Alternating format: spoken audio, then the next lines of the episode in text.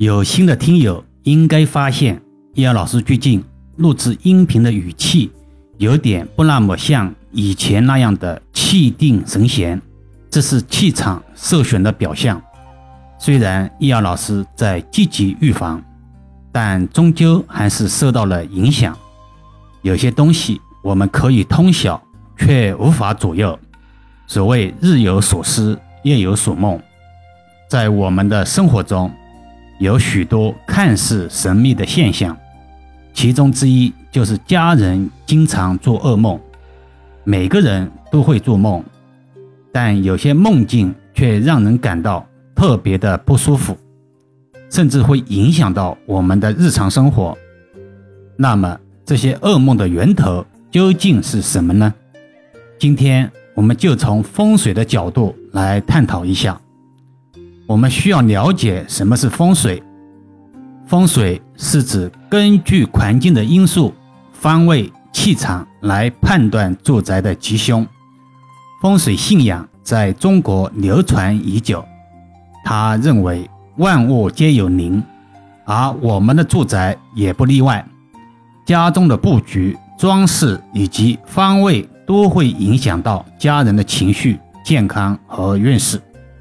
家人经常做噩梦，可能是因为家中存在某些风水问题，比如说卧室的布置不当、床位的不吉、床头有煞等，都可能导致噩梦频发。此外，一些尖锐的物品，如刀剑、镜子等，也可能带来不良的气场，影响家人的睡眠质量。要解决这个问题，我们可以通过调整家中的布局来改变气场。比如说，将床移到吉位，避免与门窗相对，移走尖锐的物品等。同时，我们也可以在卧室中放置一些有助于安神的植物，如薰衣草。需要注意的是。这是指经常做噩梦的前提下，易阳老师一般不建议在卧室摆放绿植。前面的一些章节多次提到这个观点。家人经常做噩梦，可能是由于家中存在风水问题。通过调整家中的布局和改变自己的行为，我们可以改善家中的气场，从而避免噩梦的发生。易阳老师建议。从现在开始，关注家中的风水，让生活更加和谐健康。听到此处，有听友会疑惑了：自己无法辨别做噩梦到底是风水的问题，或者是自身健康的问题。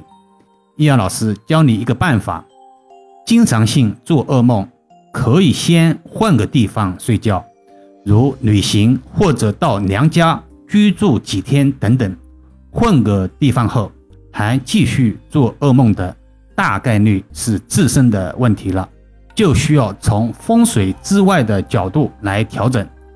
毕竟，任何一门技术或者学问都不是万能的，包括风水。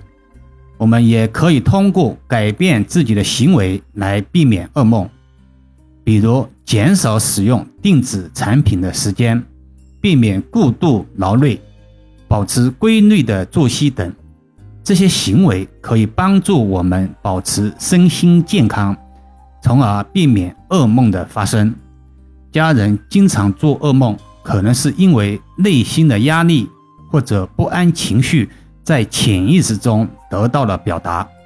噩梦是我们心理或者情绪上的一种反应，可能与我们的日常生活中的压力。焦虑、恐惧等相关，我们可以尝试和家人进行开放的对话，询问他们是否感到压力、焦虑或者其他不安情绪，以及有没有特定的事情或者经历让他们感到不安。倾听他们的感受，给予支持和理解，让他们感到安心和舒适。其次，我们可以帮助家人建立一个稳定的生活环境，有规律的作息时间，健康的饮食习惯、适当的运动和放松活动，都有助于稳定情绪和改善睡眠质量，创造一个温馨、安全和舒适的家庭氛围，也能有助于减轻家人的压力和不安情绪。可以尝试一些缓解压力和焦虑的方法，例如深呼吸、冥想、放松练习，或者进行一些轻松愉快的活动。这些方法可以帮助家人放松身心，减少内心的不安情绪。方法很多，关键是寻找到适合自己的那一种。张三可能是因为风水的原因，导致噩梦连连。李四则可能因为自身压力的问题被噩梦惊醒。既然发现问题，解决问题才是王道。从多角度去检验问题的来源，张三的办法，李四未必有用。最后，易遥老师推荐大家到易遥文化主页收听《五分钟自我提升》专辑中的感恩章节，那是一个真实的故事。好了，今天暂时先聊到这里吧。更多分享，请至易瑶文化主页收听、关注、点评、打赏、转发，或者手上有月票的听友可以给老师投上两票。虽然是手指动一动，却能让老师感恩许久。老师最近也开通了西米会员团，有兴趣的听友可以加入试试。每个月可以和易瑶老师互动交流。还可以畅听易遥老师的所有音频，也可以把专辑分享给身边的家人，形成共识，减少在风水布局中的阻力。